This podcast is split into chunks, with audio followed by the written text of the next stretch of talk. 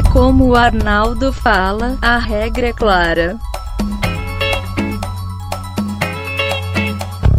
Bom momento, querido ouvinte. Eu sou Guilherme Andrade. O Moro falou que a sua garantia sou Joe. Boa noite a todos, meu nome é Breno. Fala galera, aqui é o Marco Oliveira.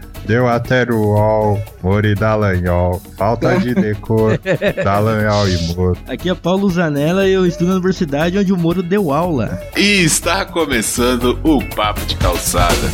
Swingando, swingando, swingando, swingando. Swingando, swingando, swingando, swingando.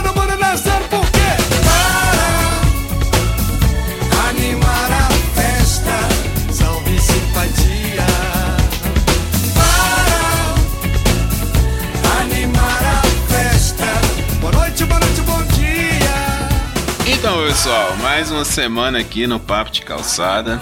É, para falar de um assunto que está pipocando aí nas nossas redes sociais, nos telejornais, no programa do Ratinho e por aí vai, que é a chamada Vaza Jato. Algumas conversas, né? Tá tudo no campo da suposição, né? Mas vamos lá. Supostamente foram hackeadas do Telegram. E aí nós vamos discutir um pouco aqui as implicações, o que que isso tem, o que que isso não tem, para onde vai, para onde vai, solta o Lula, prende o Lula. Vamos chegar em todos esses assuntos. Antes de começar, é, eu gostaria de mandar um abraço aqui especial para Daniele Sena, para o Adrian Lemos e para o Guilherme Billy, que são nossos ouvintes que entraram lá no nosso grupo do Papo de Calçada do Telegram. É, já que tá tudo a ver, né? Aproveitar e mandar um, um, um abraço para eles que estão lá no nosso grupo. E gostaria também de convidar você que nos escuta, que ainda não sabia que nós temos um grupo no Telegram. Entra lá, dá um oi, bate papo, comenta é, o que você acha da vida, do universo e tudo mais. E antes de conversar também, vocês ouviram aí na entrada que nós temos um convidado, é o Breno. Gostaria de pedir pro Breno se apresentar, falar de onde ele vem aí, o que que ele faz da vida, por que que ele caiu aqui no Papo de Calçado. Bom, pessoal, boa noite. Meu nome é Breno, eu estudo Direito no, na Universidade Presbiteriana Mackenzie, aqui em São Paulo. Estou no último ano, indo para o décimo semestre agora. E eu fui convidado pelo Michael, nós temos um amigo comum, que é o Kaique, né, que também trabalha aí com os podcasts. E aí o, o, o Michael me fez esse convite para participar aí com vocês, para sentar na calçada com vocês, para a gente bater um papo aí e trocar opiniões, trocar informações sobre os últimos acontecimentos envolvendo o Intercept, o Moro, Dallagnol e todos nós agora. Tá ok, seja bem-vindo e sinta-se em casa. Eu acho que a gente pode começar antes da gente chegar lá na parte ainda do se é se é verdade, se é mentira, se foi hacker, se não foi. É, eu queria já fazer uma pergunta pro, pro Breno, que é o seguinte: é como que normalmente são feitas esses contatos, né, entre as partes? Porque uma das coisas que foram mais discutidas alguns falam, né, que é, é normal o contato entre juiz e as partes, né, defesa e acusação. Tem outros que dizem que é, é até normal, mas existe um limite. Então eu queria fazer essa pergunta pro Breno e aí depois o pessoal pode também opinar aí sobre o assunto, mas como que é, Breno? Normalmente aí que vocês aprendem no, no curso de direito aí que deve ser feito esses contatos. Então, pessoal, o, no direito, os, as duas principais áreas que o juiz tem contato com as partes é no civil e no penal. No civil, o Código de Processo Civil ele é muito claro, é, principalmente, principalmente quanto a princípios, né? Ele, ele é muito claro em, em, deixar, em determinar como que o, o juiz e as partes devem se, devem se comportar. Então, é princípio da cooperação, paridade de armas. Então, o juiz ele deve dar o mesmo atendimento para as duas partes. É, o processo, os procedimentos do processo são muito bem delineados. Então, é, o, as partes elas têm um momento de alegar, de, de produzir provas, de, de dizer, olha, juiz, acho que eu tenho direito a isso, o réu tem que fazer tal coisa, o juiz ele tem um momento em que ele faz uma limpeza do processo, de, dizendo, olha, as provas produzidas estão corretas, não estão corretas, uma parte produziu provas em momento que, que deveria produzir, outra, outra, outra parte não produziu.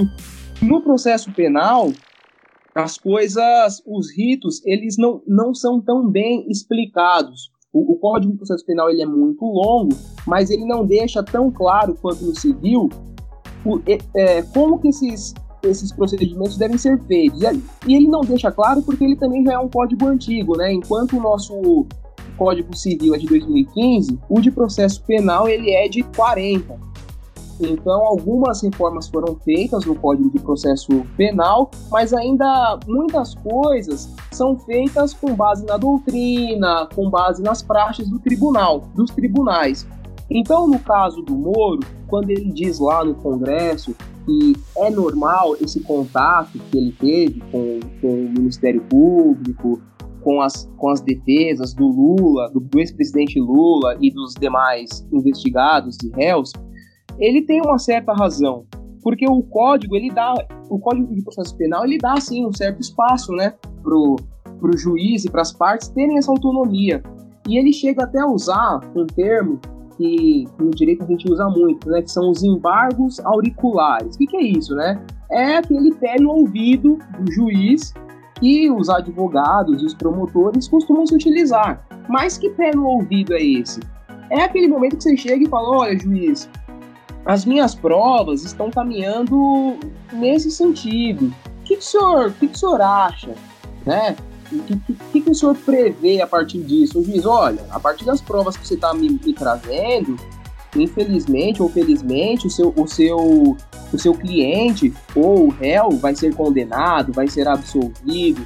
Então, é nesse limite que fica, né? O, o, o próprio Código de Processo Penal ele deixa claro que um dos limites da relação entre o juiz e as partes é que o juiz não pode aconselhar as partes. E é isso que o Intercept e os defensores é, dos advogados do Lula e dos, e dos, demais réus dizem né, que o Moro desrespeitou. Ele chega a aconselhar o, o, o Dallagnol em procedimentos, em diligências que ele deveria fazer. Eu não, eu, eu sinceramente não consigo enxergar o, o Moro aconselhando o Dallagnol. Mas, em geral, é esse tipo de relação que se tem. Ah, entendi. Eu queria te fazer uma pergunta que é a seguinte: é, primeiro que quem está ouvindo, a gente acredita que já tem aí um, um entendimento do, do tema, do que, que se trata, de como que surgiu. E como você falou bem no, no encerramento, seria como que o Sérgio Moro, no, nos bastidores, nas sombras, ele teria direcionado os rumos da Lava Jato. E uma das defesas, inclusive, que você citou, que o Moro citou, é que em uma os jornalistas citaram também, em uma força-tarefa isso seria aceitável. E aí o problema é, a gente tem contestações dos dois lados e a gente acaba aprendendo um pouco nessa, nesses assuntos, um pouco sobre jornalismo, as pessoas falando do Intercept, um pouco sobre direito, por mais. Só que é, é um, um, ramo bem complicado, então é difícil. E tem o seguinte, tem, tem textos que eles defendem que determinadas leis elas não são absolutas sobre os assuntos, então tem que buscar outras, outros recursos para interpretar o fato em si. Em cima disso, tipo, essa esse contato do Moro na sua visão, da forma como foi, coloca ele no caminho do que está mais certo ou no caminho do que estava mais errado? Olhando assim do pelo retrovisor da, da história aí, eu até acho que o Moro ele se expôs demais nas, nos contatos com o Dallagnol. Mas, analisando as conversas, o, o, o, eu, tava, eu acabei de ler né, as, as conversas dele com o Dallagnol, e aí você percebe que o próprio Intercept fala assim, olha, depois de alguns dias, depois de, algum de um mês, então não eram conversas diárias. É claro que em um momento o Intercept fala assim, olha, Aqui nesse trecho, você percebe que Moro e Dallagnol são amigos, que aí o Moro chega a comentar que, que, que, apareceu uma foto, foi vazada na mídia, uma foto do Dallagnol numa festa, vestido de um, de, uma, de um personagem aí e tal. Então, nesse sentido, o Moro, acredito que ele tem extrapolado. Agora, pensando, quem era quem eram Moro e Dallagnol no início da Lava Jato? O Moro é um, era um juiz de primeira instância, como qualquer outro no, no Brasil, que eu não conhecia, vocês não conheciam, ninguém conhecia. O Dallagnol também, um, um, um, um integrante do, do, Ministério Público que cumpria com suas funções diárias e ali, conforme, conforme o, o cargo dele pedia, e que não tinha um apoio. Quem era Lula, os donos aí da, das grandes empresas, o, o Joesley, o irmão dele, os, os outros políticos. São pessoas que estavam na mídia o tempo todo, querendo ou não, eu e você já, já, já sabíamos quem eram. Então, o que eu quero dizer é que, num certo sentido, eu acredito que o Moro e o Dallagnol e os demais integrantes lá da Força Tarefa se viram acuados. Acuados, em certo momento, em, em, em perceber que, em algum momento, tudo que eles haviam conseguido em, em termos de provas, em termos de, de, é, de delações, aqui, aquilo tudo poderia ir para o ralo de uma hora para outra. É claro que lendo a Constituição, lendo os códigos, né, a, a, as nossas leis, é claro que as coisas não iam para o ralo, mas talvez pelo, pela forma com que alguma parte, parte relevante da opinião pública, é, tinha demonstrado ou, ou, estava se, se mostrando à época, talvez essa, essa forma, esse apoio à, à, defesa do Lula, né, nós estávamos num período de polarização muito forte, então eu acredito que isso fez com que eles se usassem muito dessas, dessas, dessas, dessas redes, né, Telegram, WhatsApp, e isso aí acabou se tornando uma, uma muleta perigosa para eles. Mas eu vejo o Moro e o Dallagnol mais com mais com bons olhos, assim, sabe? Ok, mas é, você tá falando aí que essa união dos dois, né? Vamos dizer assim, essa, esse trabalho conjunto entre juiz e Ministério Público seria justificável pela força mediática e política das pessoas envolvidas, né? Seja por empresas ou seja por partido político, opinião pública e por aí vai. Mas não é função do de um julgamento, né? Um juiz ele não está acima disso. Ou seja, é, independe de quem é a pessoa, ela tem que ser julgada da mesma forma, sabe? Não, não se necessita certos tipos de é, artifícios para se, se condenar ou se julgar uma pessoa independente de quem ela seja, porque até onde eu aprendi sobre a justiça, né? Ela fa é, fala-se que a justiça é cega, né? Ou seja, ela deve julgar o pobre e o rico da mesma forma, é o, o anônimo ou o conhecido da mesma forma. Né? Então, assim, eu não vejo necessidade, nesse caso, de o Moro e o Ministério Público, na pessoa do Dallagnol, se apoiar de, é, nesse artifício, né, como você falou, nessa muleta, para conseguir construir um caso. Quando eu digo que o Moro e o Dallagnol usaram os, as redes aí, o Telegram como uma muleta, percebam que para mim não é, para mim não foi uma muleta para construir uma narrativa contra os acusados da Lava Jato. Não, foi uma narrativa, é, foi uma muleta para coordenar os trabalhos. Eu sinceramente não consigo enxergar ilegalidades na em nenhum trecho do que eles conversaram. Consigo enxergar, é, consigo enxergar um certo amadorismo, consigo enxergar momentos em que eles colocam, colocam os pés pelas mãos, coisas que coisas que poderiam, sim, pelo, pelo, pelo período que eles mantiveram contato, eu até consigo enxergar um grande grau de discrição deles.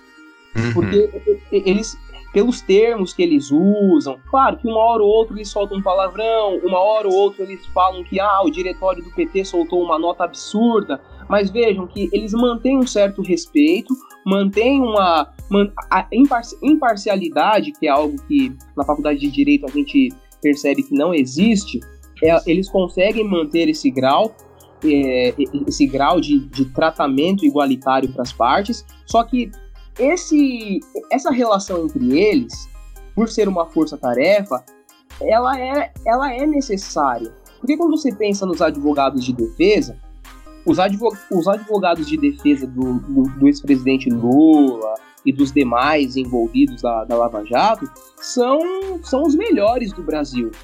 E eles certamente conversam entre si para alinhar as suas defesas, para alinhar as suas, é, as, os seus recursos de prova. E da mesma forma, o Ministério, o Ministério Público e a, e a Justiça, como braços do Estado, eles também têm que se articular. Eles não podem se contaminar, mas essa articulação ela é legítima e ela é também, de certa forma, protegida pela lei. Se fosse um bêbado da esquina que quebrou uma vidraça, o juiz ia estar tá pouco se fudendo para quem é o acusado e para quem não é, né? Mas como o cara tem uma grande carga política por trás e poder, eu acho que não teria outra forma de. Não, eles não, não produziram provas, né? Não foi isso que aconteceu. As provas existiram para acabar onde ele estava. Não, só coordenou o trabalho. Não tem como revogar algo que foi provado. Os, nem os advogados estão questionando isso agora. Que foi. É, produziram prova, né? Mas sim que eles se comunicaram. Essa parte que eles estão brigando. É, eu queria fazer um paralelo aqui. Porque tipo, o direito é uma área que eu, eu não entendo. Eu quero, queria, quero muito fazer. A minha mãe é formada e eu lembro que quando eu morava com ela eu lia bastante a Constituição. Mas toda vez que tem um caso, o próprio impeachment da Dilma é um exemplo. Toda vez que tem um caso assim, a gente percebe sempre que, que existe essa dualidade. É, existem Sim. dois lados. Sim. E, e, os dois com embasamentos da lei. Eles conseguem Sim. puxar os artigos da lei, um lado defendendo e o outro lado atacando. Tipo, é, o paralelo que eu queria puxar é no, no caso lá da JBS, da, da Operação Carne Fraca, né? Que é, como era um, um modo que eu. uma área que eu entendia mais, eu percebia que certas coisas que saíam na mídia não fazia muito sentido, era mais um alarmismo. Então, eu sempre dou esse benefício da dúvida em relação às áreas que eu não entendo, que muitas coisas que as pessoas podem estar alarmadas, no meio que isso está acontecendo, pode ser um comportamento normal. É, eu queria fazer uma pergunta agora. No caso, o Sérgio Moro, ele faz parte da força-tarefa da Lava Jato? Olha, o Sérgio Moro, ele, à época, ele não fazia parte da força. Assim, ele era, ele era magistrado de. Ele era o juiz, né? Quando a gente fala em força-tarefa, geralmente a gente envolve aí o Ministério Público e a Polícia Federal, que são as, responsáveis pela, pela investigação, o, o, o indiciar, né? E, e, e aí a, a, a, coleta de, de depoimentos, realização de provas, essas diligências, né? A força-tarefa. Então, a força-tarefa incluiria aí é, Polícia Federal e Ministério Público. O Moro ficaria à parte. Agora, num certo sentido, ele tinha relação com essa força-tarefa. Agora, incluído na força-tarefa seria torná-lo um juiz investigador, né? Que é o que muitos o acusam. É justamente essa a minha questão, porque é o seguinte. O próprio Breno falou aqui, né, com a gente que no caso o Sérgio Moro e a Ministério Público, eles precisavam se conversar para se articular é, como braços do Estado, né, para conseguir formar esse caso. O que eu acho perigoso aí é justamente por isso que eu fiz essa pergunta, se o Sérgio Moro, o, o magistrado, o juiz, ele faz parte da força-tarefa, porque eu entendo que a Lava Jato é a acusação. A, a força-tarefa da Lava Jato é a acusação, né? Ministério Público e Polícia Federal juntos. Como que um juiz se articula com a acusação? Entende? Como que um juiz pode se articular, se juntar com qualquer que seja das partes para se articular para um determinado ponto? É essa que é a minha questão. Eu, eu acredito que essa, essa palavra articulação, eu, eu, usei ela em diversos momentos, mas talvez ela não fosse a palavra mais, mais correta. Talvez aí nós, nós pudéssemos utilizar a, a palavra relação mesmo, porque, de uma certa forma, Nesse caso, nesse caso fica, fica explícito que em, em, em todo e qualquer caso você tem, né, a, o, um advogado que geralmente é, é, é, é particular, ainda que você tenha atuação de defensor público, esse defensor público ele defende o interesse de um particular e do outro lado você tem o Ministério Público que defende os interesses de uma coletividade. O juiz, ele é um terceiro imparcial? É, mas o juiz, ele também integra ali o, a defesa da coletividade. Então, o juiz, se o, se o Ministério Público ele geralmente acusa, o juiz ele tem que ponderar os direitos, ponderar, ponderar o que cada parte tem tem, a, tem sua defesa, tem contra tem contra sua defesa e ponderar o que é mais valioso e o que, num caso concreto, deve, deve prevalecer. Num caso como a Lava Jato, em que a ordem pública e o interesse da coletividade são imensos, o juiz, ele se vê.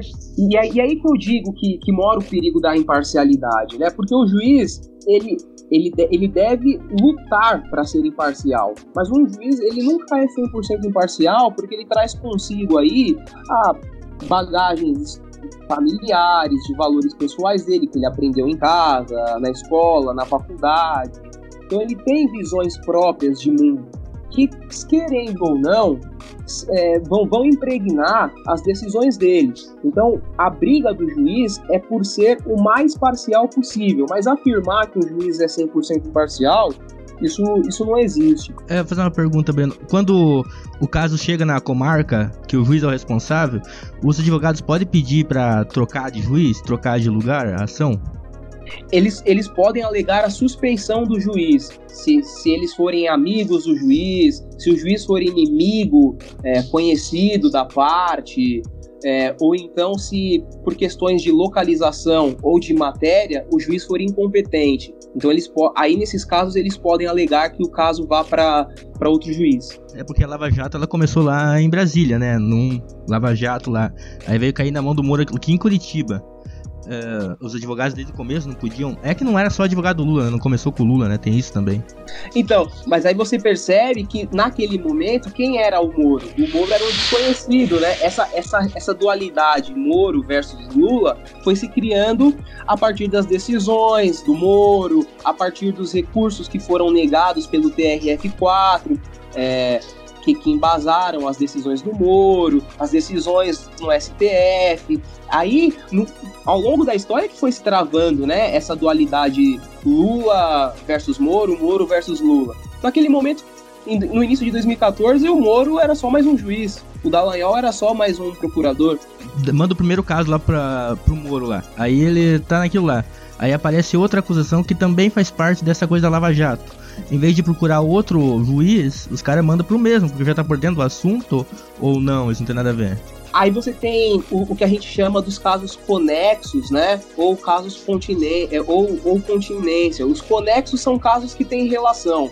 E a continência são crimes é, menores que foram, que foram cometidos em prol de um crime maior, né? Então, eu, por exemplo, eu sequestro o, o Guilherme e dentro desse sequestro eu, eu, eu cometo lesões corporais contra ele, eu é, cometo, é, cometo calúnia, difamação contra ele. Então, esses crimes menores, eles, eles vão ser analisados pelo mesmo juiz. Ok. E tem também aquela questão, né, Breno, que é o seguinte: o Sérgio Moro, ele tava ali.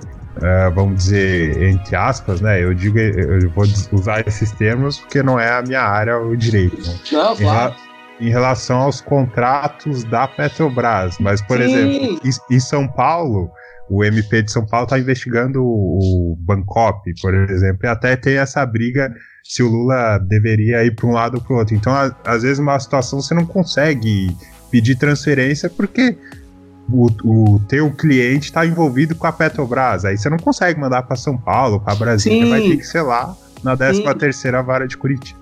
Sim, e no caso da Lava Jato, esse, esse problema ele é imenso, porque você tem aí muitos crimes que, que se relacionam, muitos crimes contidos dentro de. muitos crimes é, que a gente pode considerar pequenos em termos de, de, de, penalidade, do que o Código Penal considera como pequeno, dentro de crimes imensos, né, que o Código Penal considera mais absurdos em termos de, de, de, de pena. Então, então você tem esses problemas mesmo da, da chamada competência do juiz, né? Aham, tranquilo. Viu? Ô Guilherme, rapidinho, só queria passar pro, pro ouvinte a minha visão de leigo, de fora de toda essa situação aí. Que eu citei o, a situação lá da JBS. A JBS tem dentro dela o CIF, né, que é o Sistema de Inspeção Federal. Tem um médico veterinário que ele fiscaliza se a empresa está cumprindo as boas práticas de fabricação, o bem-estar animal, as normas, etc. Uma vez ela não cumprida, ele tem o poder de ir lá e parar a produção, de parar a exportação, de parar o carregamento, esse tipo de situação. E muita gente acha que não é normal, mas é normal é, a gente sentar lá com o médico veterinário e mostrar, olha, se a gente fizer isso aqui, você vai indeferir, você vai aprovar, entendeu?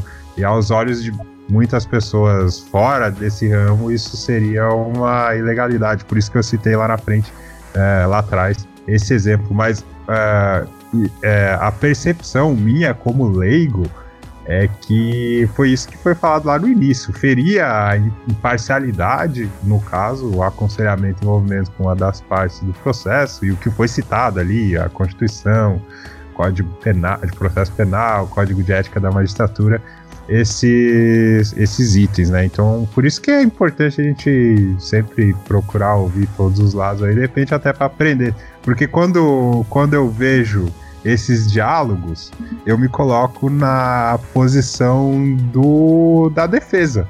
Sim. Né? É, imaginando como os, o, o, a acusação está conversando com o juiz, eu sempre vou estar tá correndo atrás e sempre vou estar tá prejudicado.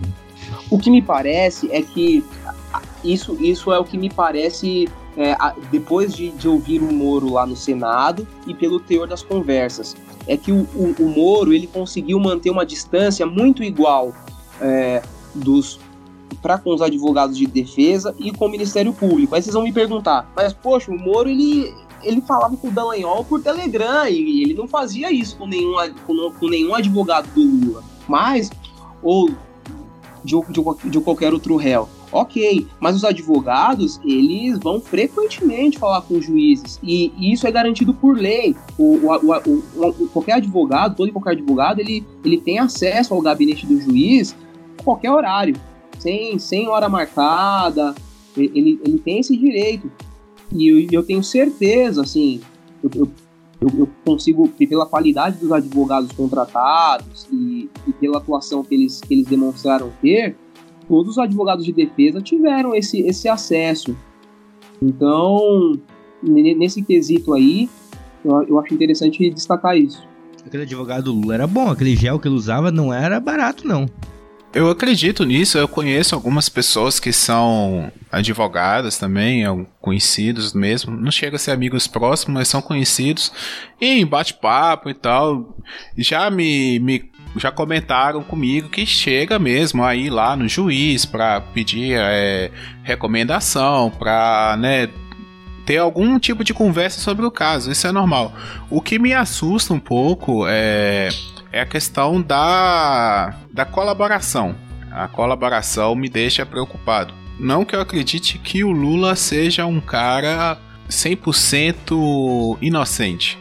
Eu só acho que não conseguiram exatamente chegar num ponto incontestável da prisão dele. Eu também acho que o Moro, ao longo dos anos, ele foi se deixando levar também pelos apoiadores dele, é, de uma certa forma cedendo né, a, a, essa apelação midiática, concedendo mais entrevistas, aparecendo em, em, mais programas. Eu, como eu no lugar dele como magistrado, evitaria isso ao máximo.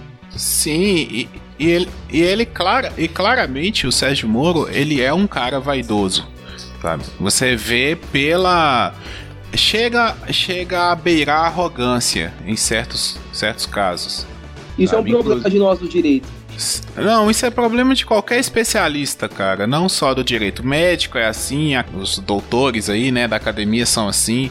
É, o conhecimento ele traz a arrogância, com certeza. O curioso é que, assim, a gente já teve outros exemplos de, de heróis que foram elevados pelo povo por combater isso ou aquilo, mas o mais bizarro de tudo é que a mídia colocava o Sérgio Moro como um super-herói, a população colocava o Sérgio Moro como super-herói, e a gente consegue deduzir, por isso que vocês falaram, e pelas mensagens também, que ele comprou essa história. Sim, sim, é isso que eu digo, a questão da vaidade, sabe? Está aí. O cara comprou a, a, a história que venderam para ele. Até se você pegar numa certa linha de tempo aí, muito se conversou, é, se perguntou a ele questão de envolvimento com a política, né? E ele foi, não sei se intencionalmente por ele, mas ele foi conduzido a essa ao lado político da coisa. Então eu acho que essa essa confiança dele, sabe, essa coisa, essa vaidade dele, foi levando ele a um certo status, sabe? E quando o cara deslumbra com isso, isso é perigoso. Eu não ponho a mão no fogo pelo Moro Assim como eu não ponho a mão no fogo pelo Lula. De forma alguma. De forma alguma. Até porque eu não conheço nenhum dos dois. Eu não posso dizer quem tá certo e quem tá errado. E outra coisa também, o. O, Bre, o Breno, desculpa, quase confundi seu nome. O Breno tá aqui, ele sabe, é, pode me desmentir, mas certo e errado é relativo, cara. Então você pode estar tomando uma atitude que para você é certa mas para outra é errado. E é isso que está em questão aqui. Não, mas é relativo no, no, no conforme o livro que tá escrito as leis, né, cara? Vocês falaram no episódio de liberdade lá, conforme uma, uma visão, é, é, aquilo é certo ou errado. Né? Pior, não em relação ao livro, mas em relação a quem lê o livro. Sim, é, o Arnaldo fala, né? A regra é clara, né? Mas nem tão clara assim. Aproveitando isso, nós estamos num momento em que chegam ao STF é, dúvidas e casos que a gente que, que, na história do Brasil não não tinham a repercussão que tem hoje e que não eram levados ao STF como são levados hoje. É, ou, ou melhor, não eram levados ao STF e que hoje são. E não só ao STF, mas à Justiça Comum. Eu falo STF porque é, eu não consegui confirmar quando mas provavelmente o STF essa semana vai analisar se o Moro deve deixar o cargo ou não. Que ministro? É, Aí, eu, eu, eu, não consegui, eu não consegui confirmar isso, eu não consegui, eu não consegui achar a data e, e confirmar, mas o, o, o STF ia, ia, decidir isso, se ele deveria se afastar ou não do cargo. Eu até, eu, eu até, eu até achei interessante, porque isso para mim é, é, é, é, muito interessante. Errado. Oi? É muito errado, não? Então, é, é, é, essa é a minha essa é a minha essa é minha ponderação né porque OAB é, a Associação dos Juízes, não sei se juízes do Brasil ou de algum estado, mas algumas associações de porte, assim, de peso na área do direito e que, que regulam a atuação de juízes, promotores, chegaram a pedir para o STF ou chegaram a, a, a, a, escrever notas sugerindo que Moro e Dallagnol se afastassem de seus cargos. Dia 25. Dia 25, né? Suspensão do Moro, pedido pela defesa de Lula. O, o, o que eu quero dizer é que, partindo dessa dualidade de que não há certo, não é errado, a nossa lei não diz isso. Ah, não há nenhuma, não, não, não há nenhuma norma que, que diga quando um ministro deve sair do seu cargo ou não, nesse sentido, entende? Então, aí está o, aí tá o STF produzindo, legislando novamente. Então, é. para nós no Brasil, é, é, um, é um momento é. novo. É isso que eu quero dizer. É, eu acho isso interessante, mas assim, assim nem, nem, é, nem tudo está escrito no papel, sabe? Eu, eu acredito nisso. Sabe? Nem tudo, porque senão a gente não teria. É, não precisaria da moral, da ética, né, do, dos costumes, né, não, não, nem tudo está escrito no papel. Eu vejo o Moro como ministro uma, não vou dizer uma aberração política, mas um grande desvio de caráter político, porque diretamente ele está envolvido na prisão do principal adversário do atual presidente, sabe?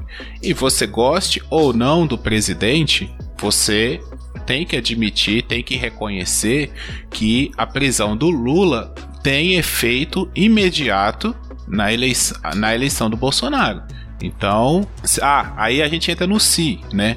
Ah, mas se o Lula tivesse concorrido, o Bolsonaro poderia ter ganhado. Poderia, a gente não sabe, entendeu? A gente não sabe. Mas eu vejo isso o Moro estando num ministério, seja ele qualquer que for, de um governo onde o seu ato como, como juiz influenciou diretamente na eleição do presidente, é, eu vejo isso é, nos antiético, sabe? Eu, eu vejo que não tem necessidade disso, sabe? O Moro poderia ter ficado na dele, poderia ter pleiteado mais para frente um lugar no STF, sabe? Se é sabe? Mas é aquela coisa, a vaidade, a confiança vai levando o cara a tipo, ah, eu quero resolver o, o problema do país. Sabe? E eu vejo isso passa um pouco pelo Moro, sabe? Ah, é a minha chance de resolver o problema do país, sabe? E ele acha que ele vai resolver o problema do país. Sabe? Então eu vejo aí. Agora, o afastamento ou não, do meu ponto de vista, já não era nem para ele ter sido nomeado.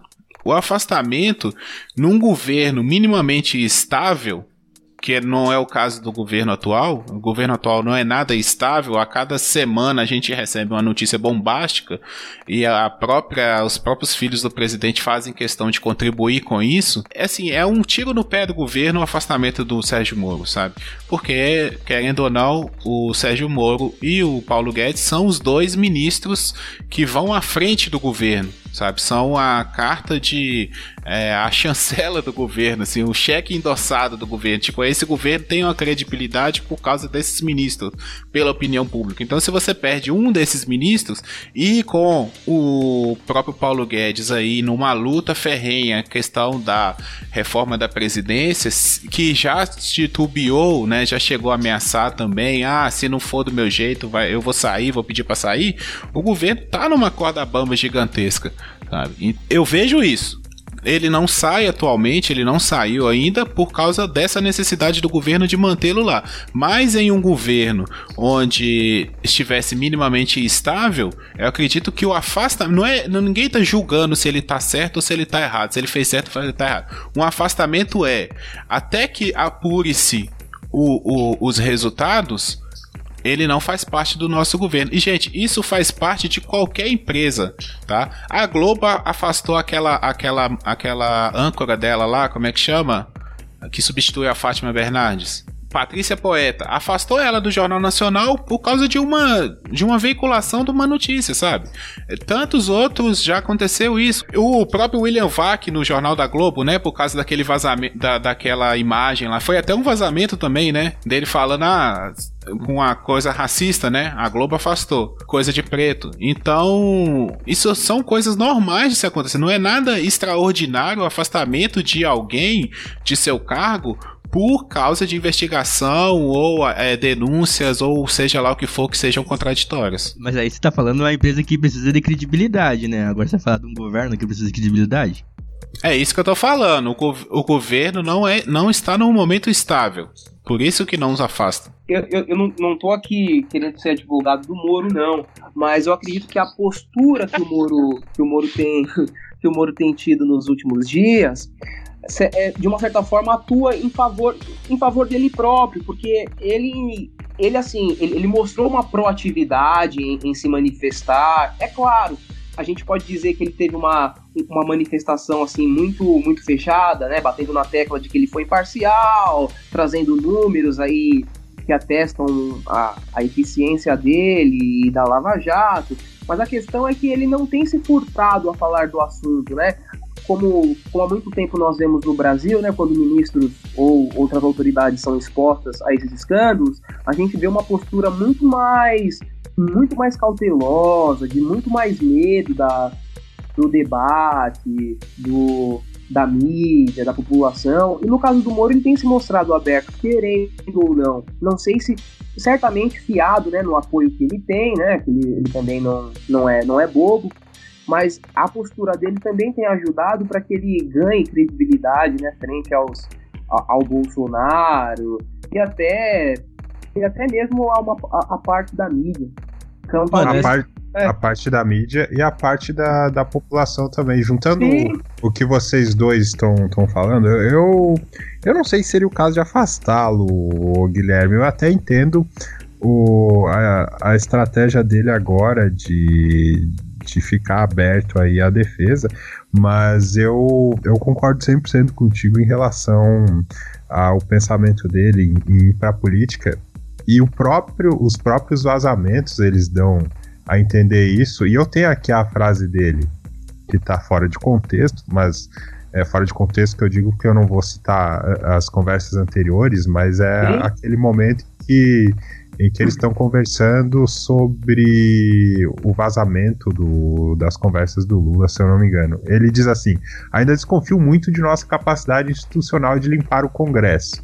O melhor seria o Congresso se autolimpar, mas isso não está no horizonte. Não sei se o STF tem força suficiente para processar e condenar tantos e tão poderosos. Então acredito que ele foi sim acreditando nessa missão dele e nesse poder que deram a ele, nesse status que deram a ele de que ele é o, a pessoa anticorrupção. O irônico disso tudo é que o Bolsonaro colocou ele pensando nisso como uma forma de blindagem e justamente pode ter que tirar ele por conta disso, baseado nas coisas que podem vir. Mas eu não acho que o momento seja para ele se afastar, até porque ele era juiz, agora ele é político, é um contexto diferente, é o que eu acho, não, não tenho conhecimento a respeito de se tem uma, uma lei a respeito disso, mas é óbvio que se a coisa ficar mais feia para ele, o Bolsonaro vai ter que dar um chute nele, porque ele não- vai querer se queimar primeiro. Eu não, como o Breno falou que não é advogado do Moro, eu não sou advogado falar do advogado Lula ainda.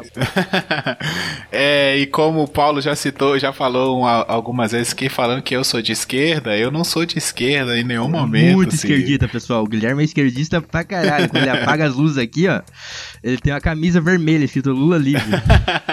é que nós já tivemos ministros afastados e nesse governo e foi por coisa muito mais simples assim, sabe? É, então a questão de afastar é, não é uma dificuldade pro pro governo Bolsonaro afastar o ministro ou exonerar o ministro, sabe? É, eles fazem isso aí, acho que se for fazer na média, acho que tá dando um por mês.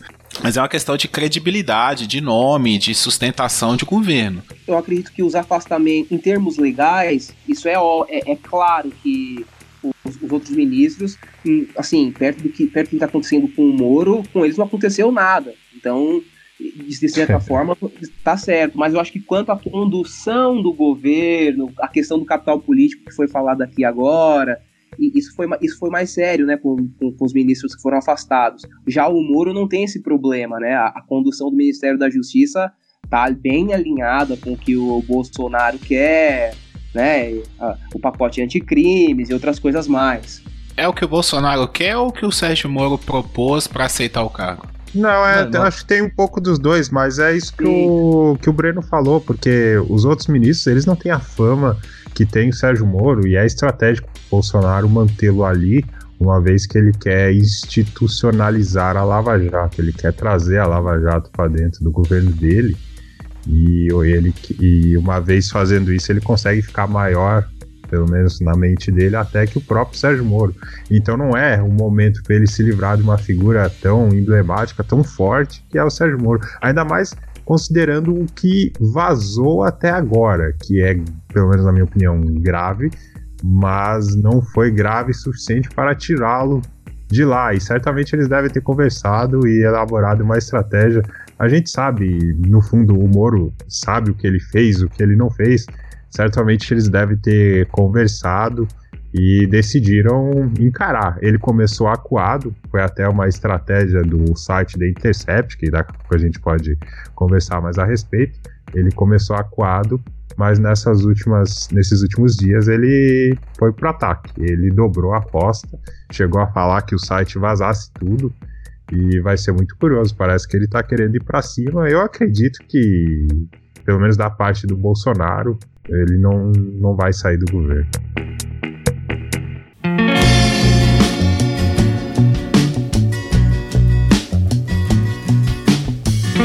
Falando um pouquinho da, da Lava Jato, né? Ela conseguiu passar a impressão de ser mais rápida em relação à prisão de pessoas do colarinho branco. devolução de dinheiro aos cofres públicos, provas de contrato superfaturado. E, assim, de novo, repetindo, não é a minha área, mas o, o, que eu pude aprender é que, em termos de estratégia, ela fez uma estratégia um pouco diferente de outras, outras operações, que foi seguir o dinheiro. Mais ou menos o que o COAF fez com algumas pessoas aí envolvendo o, o Flávio Bolsonaro ou o Queiroz, por exemplo. Ah, você tem essa renda e tem isso na tua conta, então tem algo estranho. E aí você vai puxando o fio e vai descobrindo os casos, os contratos superfaturados, os financiamentos de campanha e etc. Como consequência, ela deixou uma terra arrasada na atividade política, que ficou em constante ameaça, o Congresso ficou à sombra da corrupção e com a, a desconfiança total da população. A gente chega ao Glenn e ao Intercept. É, eu não vejo nenhum santo nessa história. Eu acho que da mesma forma que não dá para levar o Sérgio Moro como herói, o Lula como herói, na minha visão não dá para levar o Glenn como herói. Por mais que algumas pessoas tentem usar o biombo do prêmio que ele ganhou para defender algumas estratégias, eu vejo um jornalismo ali travestido de militância. Segundo Opa. o material deles, o material estaria com eles há cerca de semanas, 30 dias, se não me falha a memória.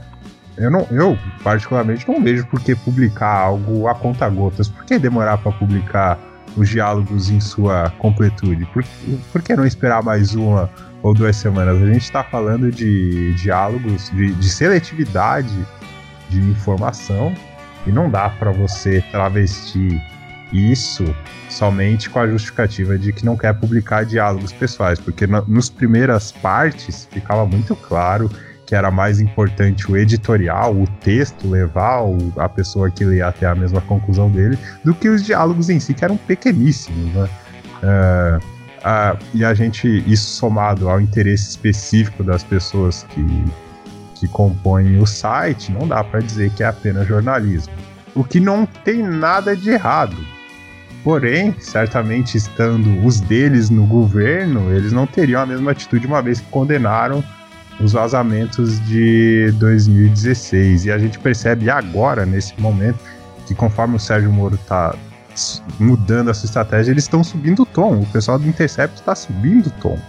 Então eu fico curioso qual vai ser a, a, a estratégia daqui para frente. Eles vão ficar discutindo, porque tem elogios ao, ao trabalho que eles estão fazendo, mas eu acho que tudo isso pode se acabar prejudicado pela militância que está ficando cada vez mais firme. E essa estratégia de deixar as pessoas reféns de vazamento, de esticar a corda, de apostar na estabilidade, do quanto pior melhor, do que sempre de que sempre tem algo pior por vir, isso me soa um pouco estranho, ainda mais porque a gente já viu jornalismo investigativo aqui fora e quando os materiais saem, eles saem em sua completude. E o próprio Intercept, eu acho que sentiu o golpe.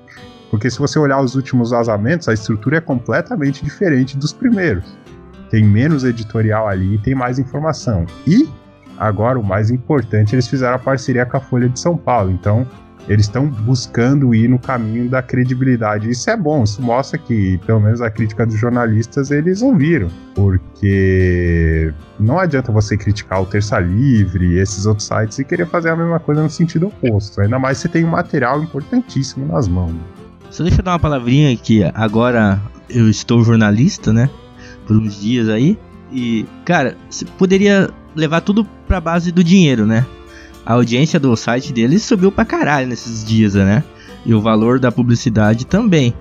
Se fosse levar só por esse lado, explicaria fácil, porque soltar de pouquinho em pouquinho, ah, vai sair tal dia, a galera vai toda lá olhar e a galera ganha um dinheiro bem grande, né? Mas daí, como o Michael falou, eles estão levando para esse lado da militância, né?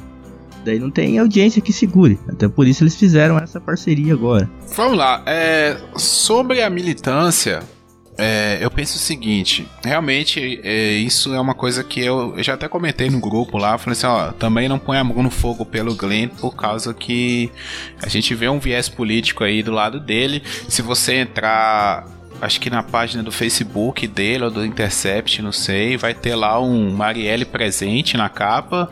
É, o marido dele é o deputado que substituiu o Jean Willis, né? Então, o suplente do Jean Willis. Então, não, é inegável isso. Não tem como, não tem como você falar contra esse argumento.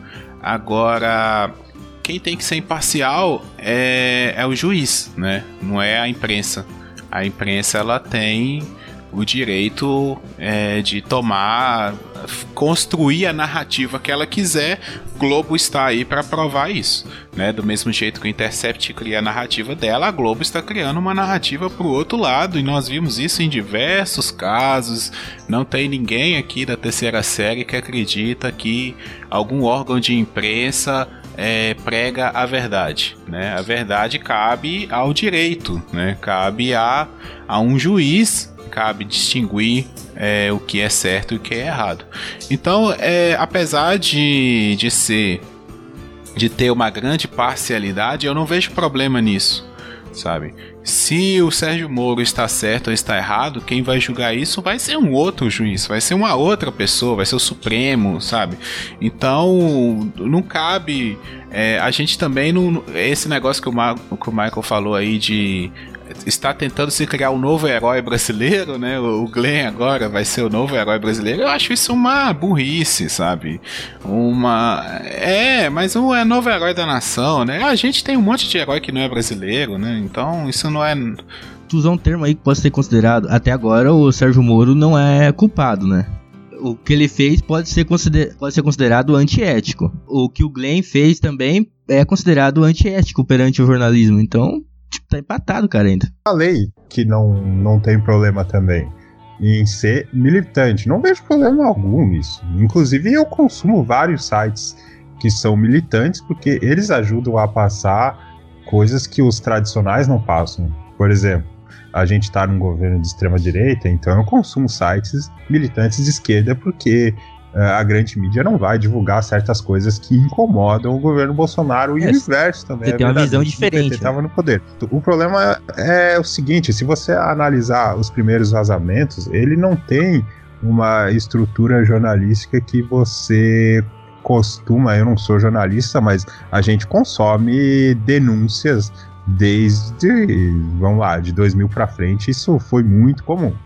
Então, o início ele é truncado ele é truncado, ao invés dos dados e da, do que ocorreu, é muita explicação editorial dizer, que induz a pessoa até a mesma conclusão que o quem escreve quer que ela tenha. Então, é, pega a diferença do texto do momento em que nós estamos gravando, né?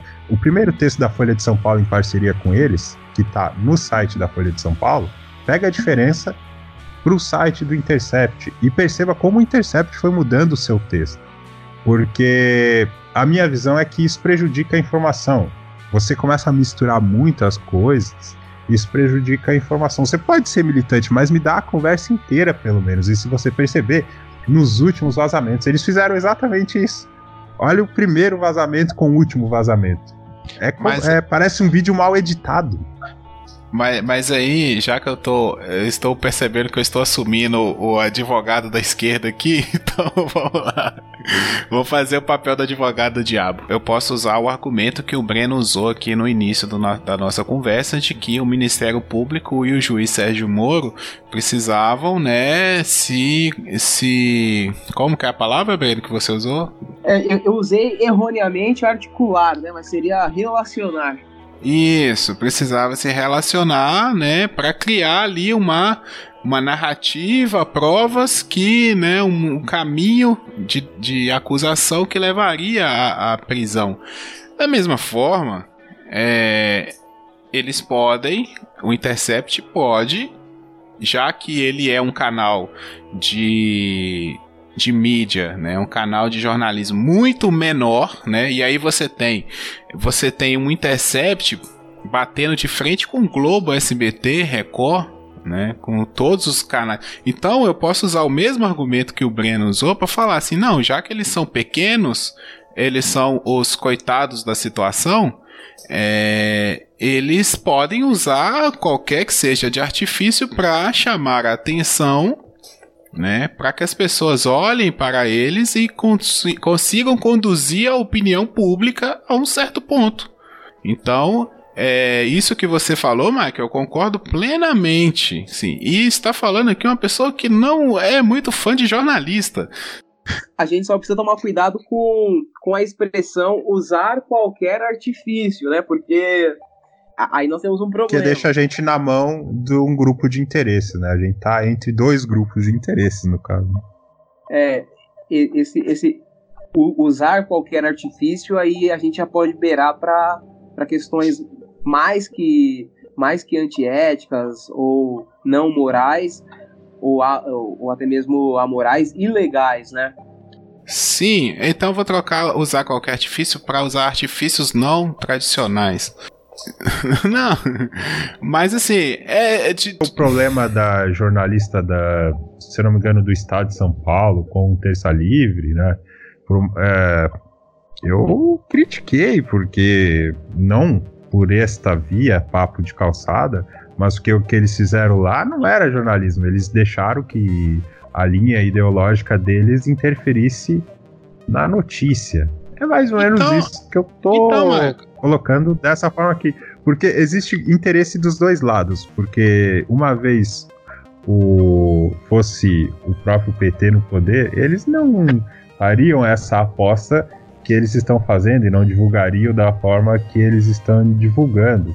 Então a gente acaba ficando entre dois grupos de interesses que pensam em tudo menos na gente. Então, essa forma de escrever que induz pessoas a pensarem algo é perigoso porque a gente acaba pensando que eles querem que a gente. Mas pense. eles não chegam a acusar e eles, não, como Moro O fato e não o fato em si, que é o que a gente está conversando aqui, que certas coisas são erradas, mas não são tão erradas assim a ponto de comprometer X ou Y. É isso o meu ponto. É, mas aí a gente passa, por exemplo, por uma revista, é, uma revista Veja, né, Michael? É, a revista Veja, se você for, ela tem o um acervo digital todo disponível, e isso eu posso falar com tranquilidade, porque eu não sei qual é o problema mental que eu tinha em 2005 e 2006, mas eu estudava no Senai e eu lia bastante a revista Veja. Eu posso dizer aqui, ela fez campanha abertamente pro Geraldo Alckmin em 2006 e ela era contra o PT. Isso eu posso dizer com tranquilidade. Porém, quando ela falava sobre investigação, ela mostrava o material que ela tinha e ela não fazia uma narrativa toda conspiróloga. Eles estão usando os artifícios, sabe? Pra, nós falamos aqui há semanas atrás sobre imprensa sensacionalista. Sabe? Eles estão usando o artifício de sensacionalismo para chamar a atenção para o caso. Uh, nos Estados Unidos, até um tempo atrás, não sei quanto tempo atrás, a imprensa ela tinha que dar as duas versões da história, né? Depois que essa lei foi revogada lá, daí que a Fox News estourou, né? Ela só podia, ela podia militar pra direita pra caralho e daí virou a Fox News que é agora.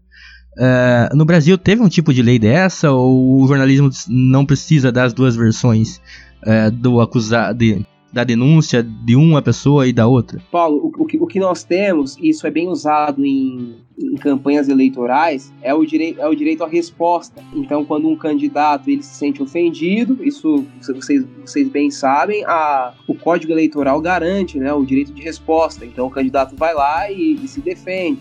Agora, no tocante a a imprensa, eu, eu, eu, desconheço agora se há alguma lei em específico sobre isso. Mas o problema do vazamento é de quem vazou e não do, do de, quem, de quem publicou.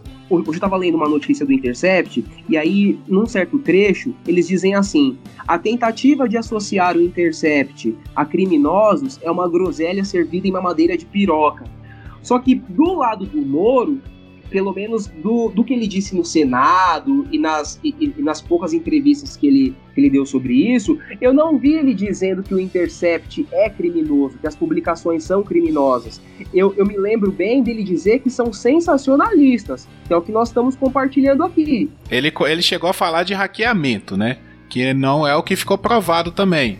O, o hackeamento, você, aí o, o hackeamento é o crime. Mas não ficou provado o hackeamento. Esse, esse, é o grande problema. Agora, a publicação, indo na linha do que o Paulo diz, também não é crime. É, isso pode abrir margem para uma porrada de coisa, né? Por exemplo, os deputados haviam a oportunidade de proibir publicação, né? E daí nós ficar refém de uma parada louca mesmo. Bem lembrado, até porque eu queria citar uma outra coisa aqui. É, bom, primeiro, que fique claro que eu, eu tô bem curioso para ver qual vai ser os próximos passos, porque como eu falei antes, o Moro, ele, como falaram aí durante a semana, ele dobrou a aposta, ele foi pra briga. E o Intercept, não muito na figura do Glenn, mas na figura, se eu não me engano, do. Ele se chama Leandro Damori, eu não sei se é esse o nome correto, me perdoem o equívoco, mas principalmente nessa figura, ele, ele tá subindo o tom. O Moro dá uma entrevista e rapidamente ele vai lá, faz live ou faz outras coisas e ele quer mostrar a visão do material que ele tem, ele quer que as pessoas cheguem à conclusão que ele chegou.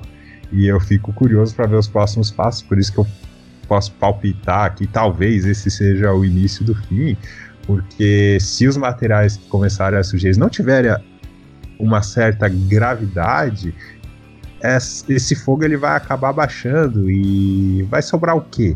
Vai sobrar o, a, a bravata de um lado, a bravata de outro. Então, eu tô bem curioso em relação a esses pontos, mas, em cima do que o Paulo falou, isso abre margem para várias coisas, abre margem para até o próprio enfraquecimento da, da, da Operação Lava Jato, que não é isenta de críticas, é importante que a gente fale isso aqui, tem seus problemas também, mas muitos políticos estão aproveitando para tentar uma forma de enfraquecer. Enquanto nós estamos tendo essa conversa aqui, Renan Calheiros, por exemplo, está em plena movimentação para passar o seu projeto de abuso de autoridade que ele queria há muito tempo atrás passar.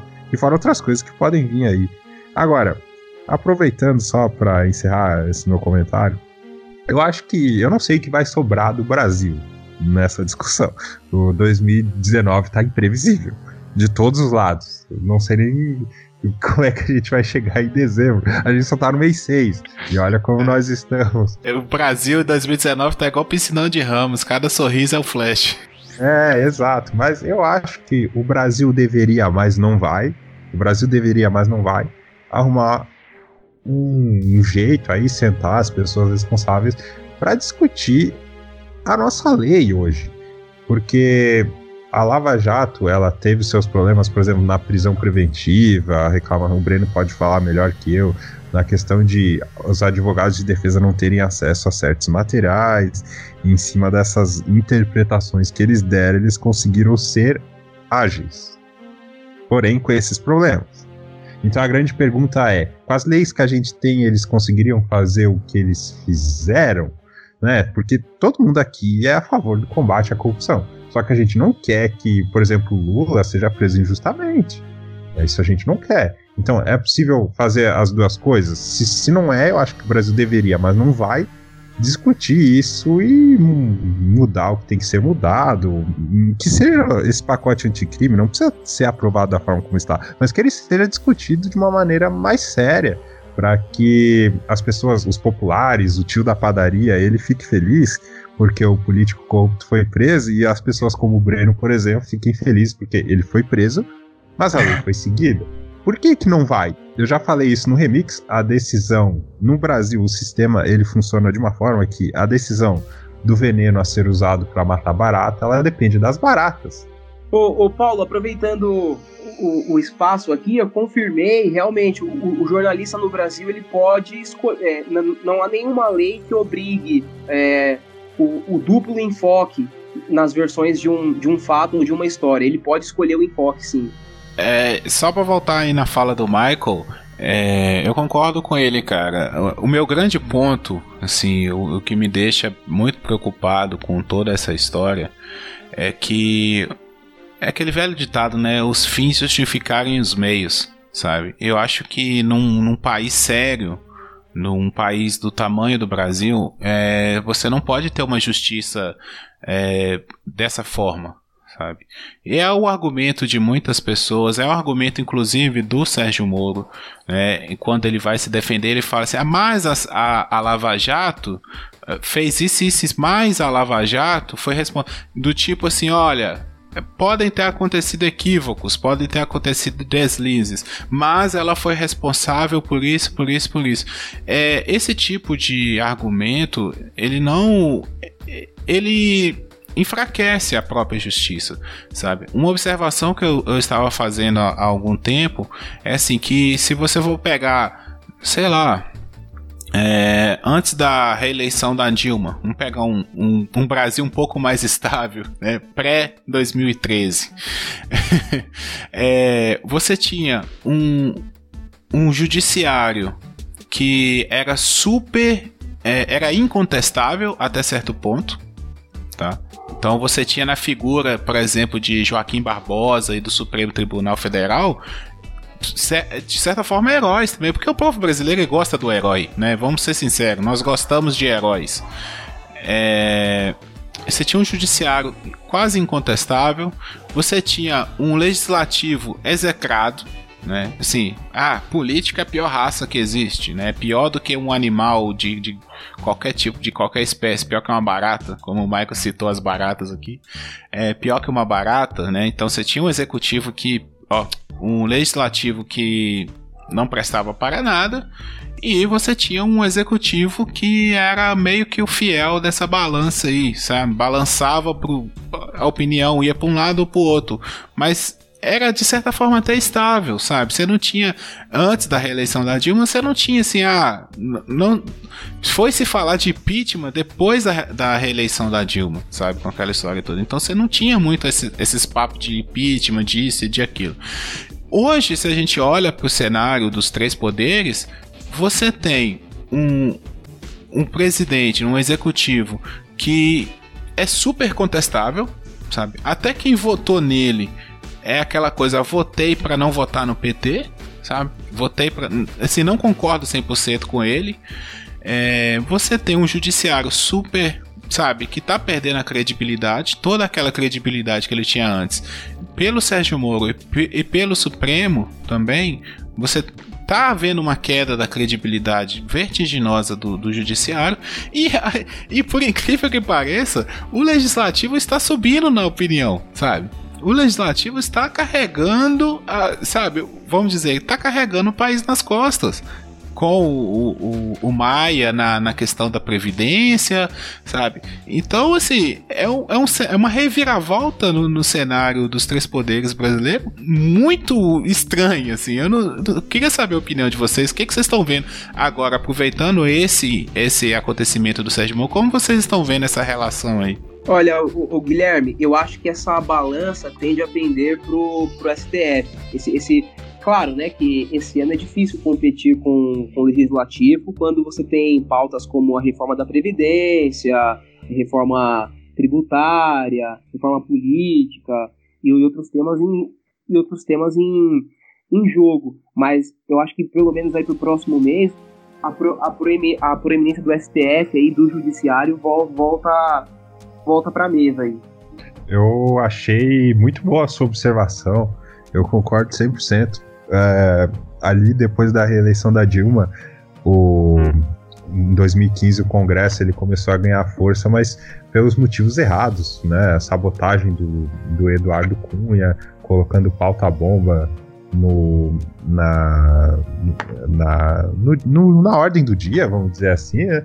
Por pura vingança, porque a Dilma não apoiou quando ele começou a ser encurralado. Inclusive, foi esse motivo que levou a desembarcar da base do governo e passar para frente o pedido do impeachment. E agora, principalmente depois dos primeiros vazamentos ali, o Rodrigo Maia deu entrevista, falou que não vai deixar que isso afete o andamento das reformas do governo, porque querendo ou não, o Sérgio Moro ele ainda não é bem visto entre os parlamentares muito por conta daquilo que a gente falou lá atrás. A Lava Jato ela deixou uma terra arrasada na atividade política, ela jogou desconfiança em relação a tudo que acontece ali para a população toda. Sim. Então, isso pode, esse caso pode, poderia ser usado como uma certa vingança e deixar os projetos do, apesar de que eu acho que ainda vai, né, deixar os projetos do Moro para trás e travar o governo.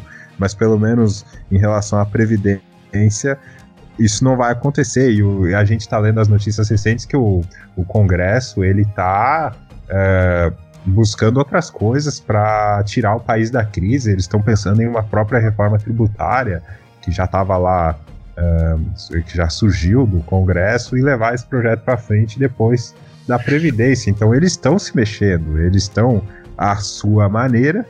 Uh, tendo um, o, fazendo o que o legislativo tem que fazer. Eles estão chamando ministros para dar para se explicarem, para darem justificativa dos projetos, das questões mais polêmicas, etc. Então, o legislativo, como você bem disse, ele está ativo.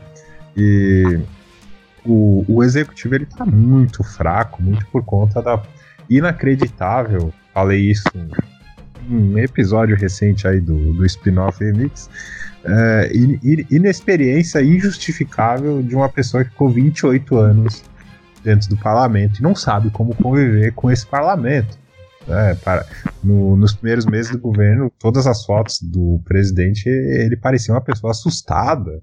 Agora que ele parece que está se soltando, então. É, não precisa falar muito, assim. Se a gente começar a falar do, do executivo, a gente. É, esse programa ele vai durar. Ele vai virar uma live. Né?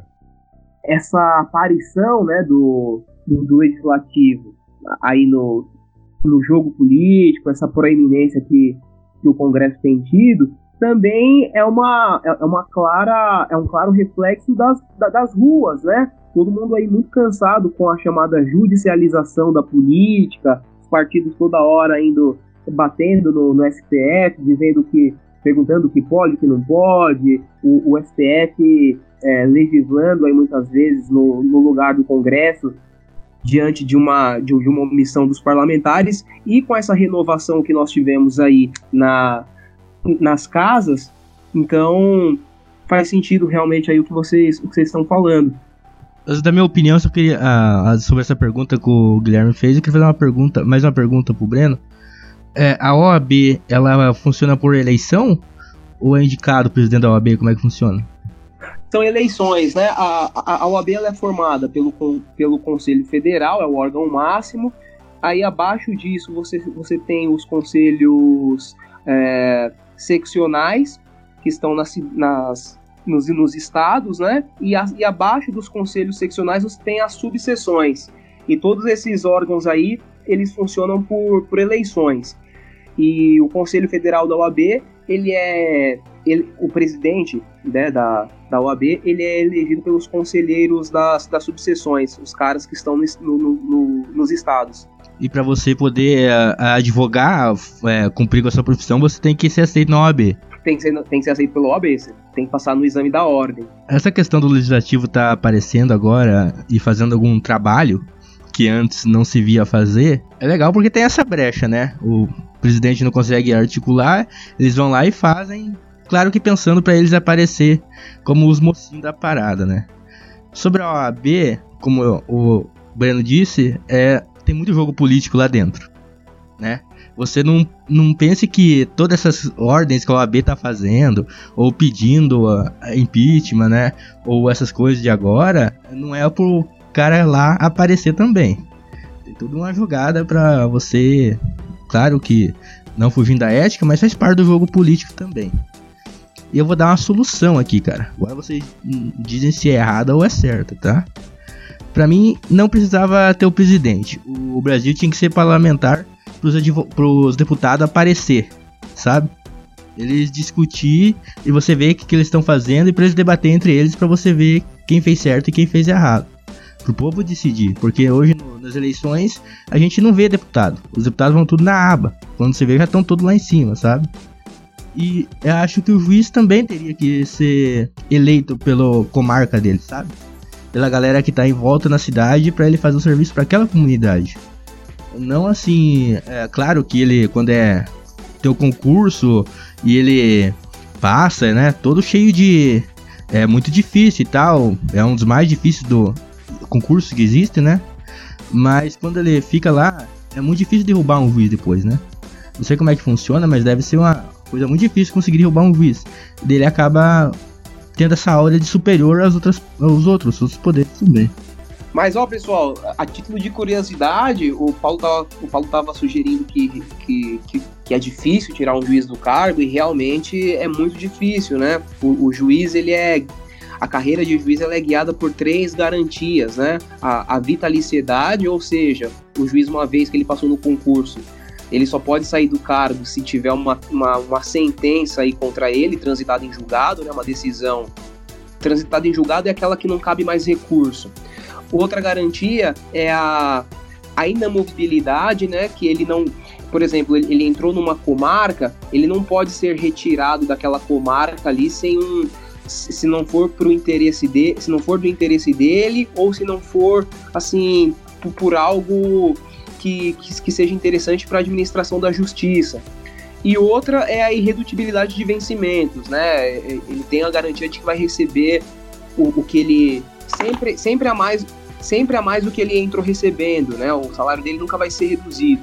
Então são essas três garantias. E a título de, de pena, uma das penas mais temidas pelo juiz é a aposentadoria compulsória, onde ele é aposentado ganhando os vencimentos integrais. Que medo, eu queria ter esse medo.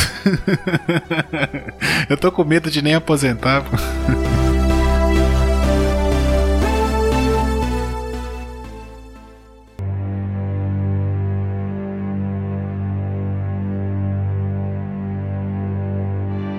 Eu queria só fazer um exercício de futurologia. Apesar de os últimos palpites que eu dei não terem sido bons, o, o, que eu acertei foi que esse governo seria o livro A Revolução dos Bichos. Isso eu acertei. Né? E o, a questão do antipetismo lá atrás também não era muito difícil de acertar.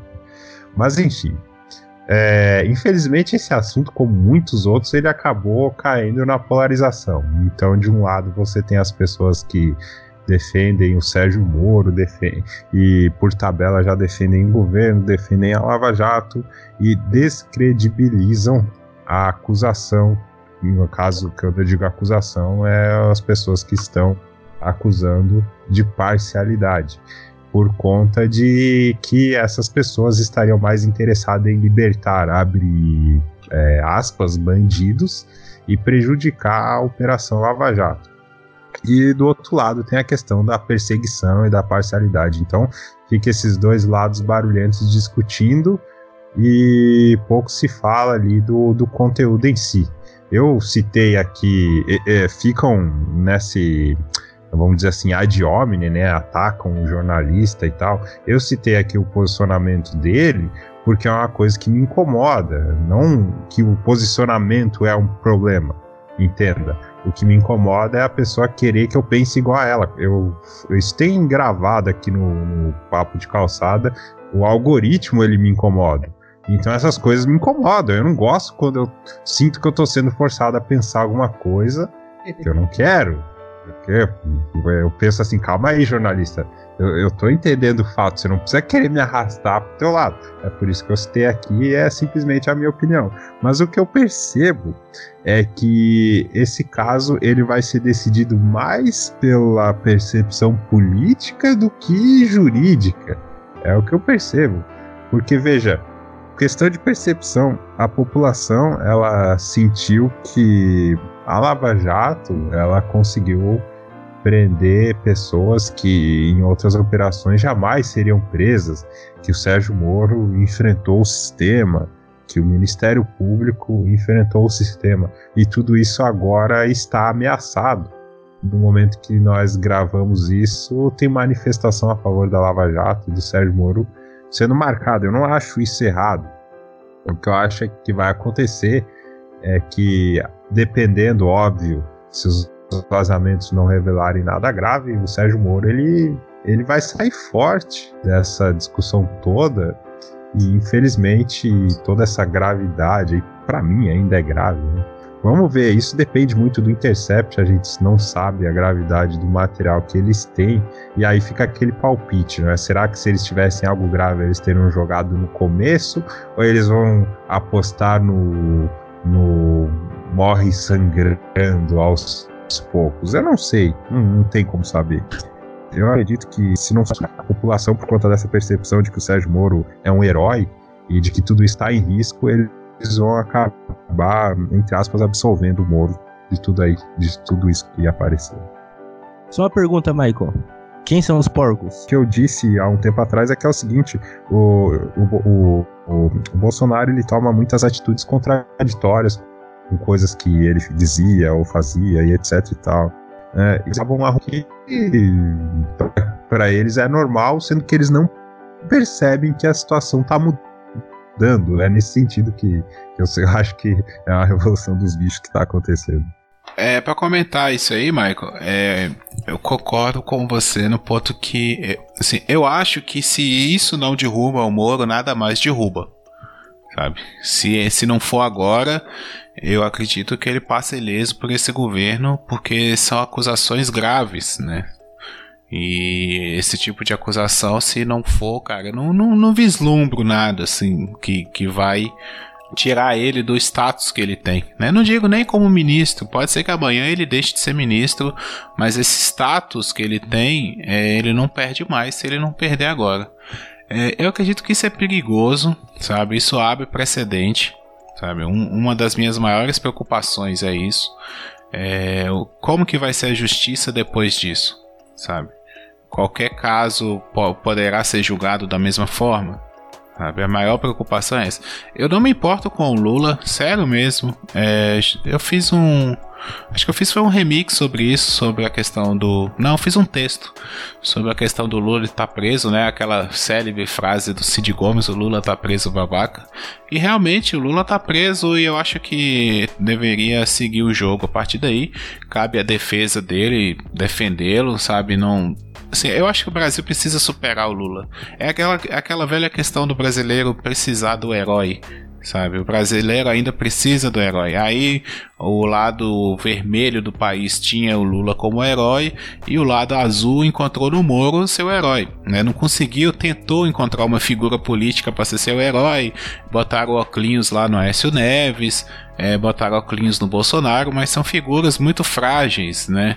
Então, principalmente o Aécio Neves, que eu sou de Minas Gerais, posso falar com bastante, é, bastante conhecimento sobre o caso dele.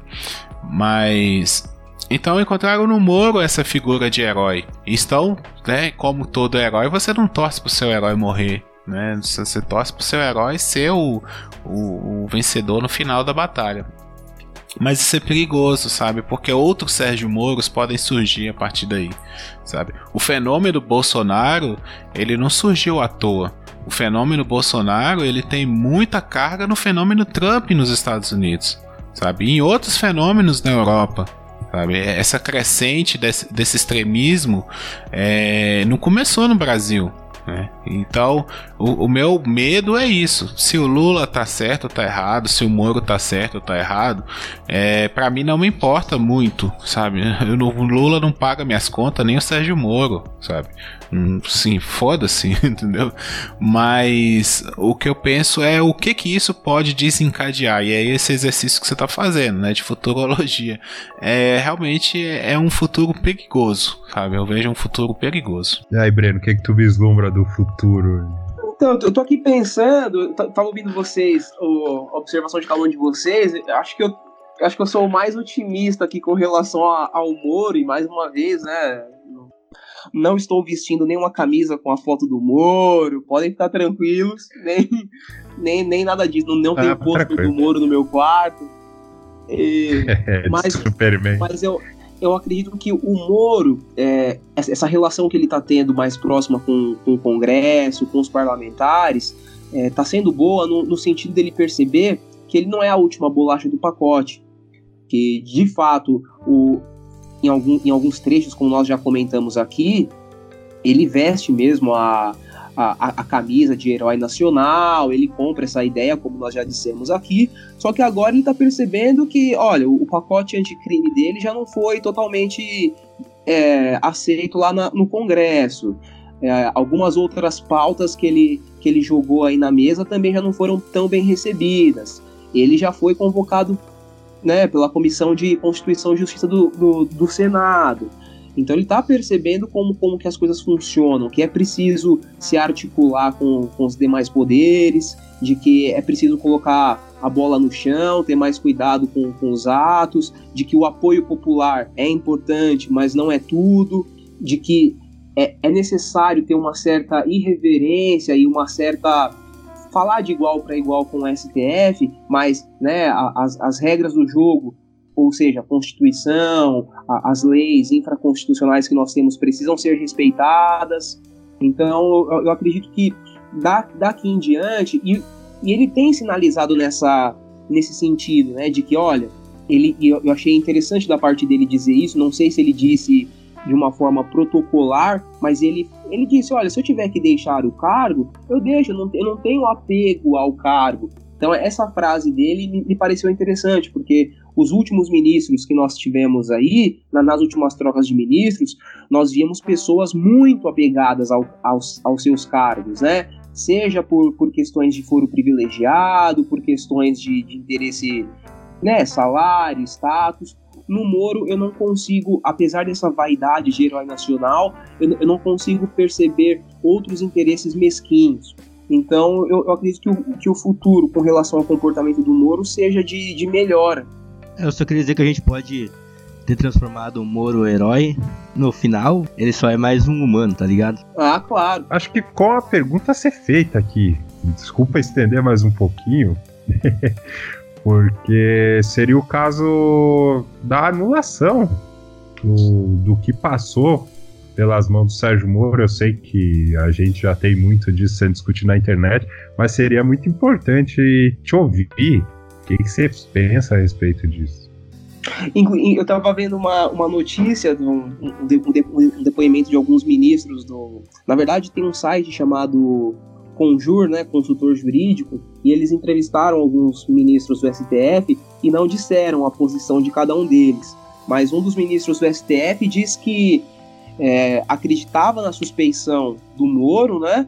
Ele não, esse ministro não conseguia vislumbrar o que, que essa suspeição traria para o futuro, quais as implicações para o futuro, mas que, na opinião dele, certamente o, o, os atos praticados pelo Moro não seriam, não seriam é, anulados, né? não, não, não teria nenhuma nulidade. É, no, no processo penal, nós temos é, as, as nulidades absoluta e relativa. O caso do Moro, nessa questão de imparcialidade, entraria na, na questão da nulidade absoluta. Então, todos, se, se ficasse comprovado de que o Moro não, não, não foi é, imparcial no, nos atos dele, todos os atos ali praticados seriam, é, seriam nulos. Mas, pelo teor das conversas, eu sinceramente acredito que nada vai ser anulado.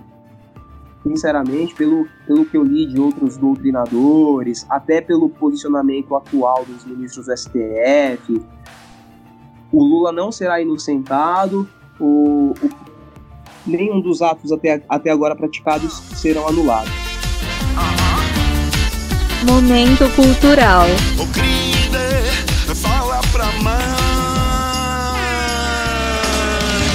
Eu vou indicar aqui uma série que eu tô vendo na Netflix. Acho que já foi indicada aqui por outra pessoa, mas não lembro quem.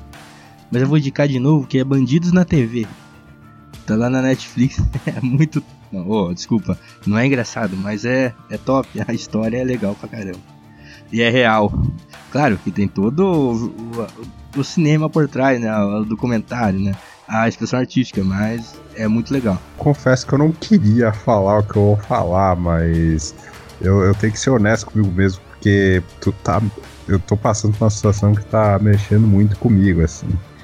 Ele tá me fazendo rever a vida de outras formas nessas últimas semanas.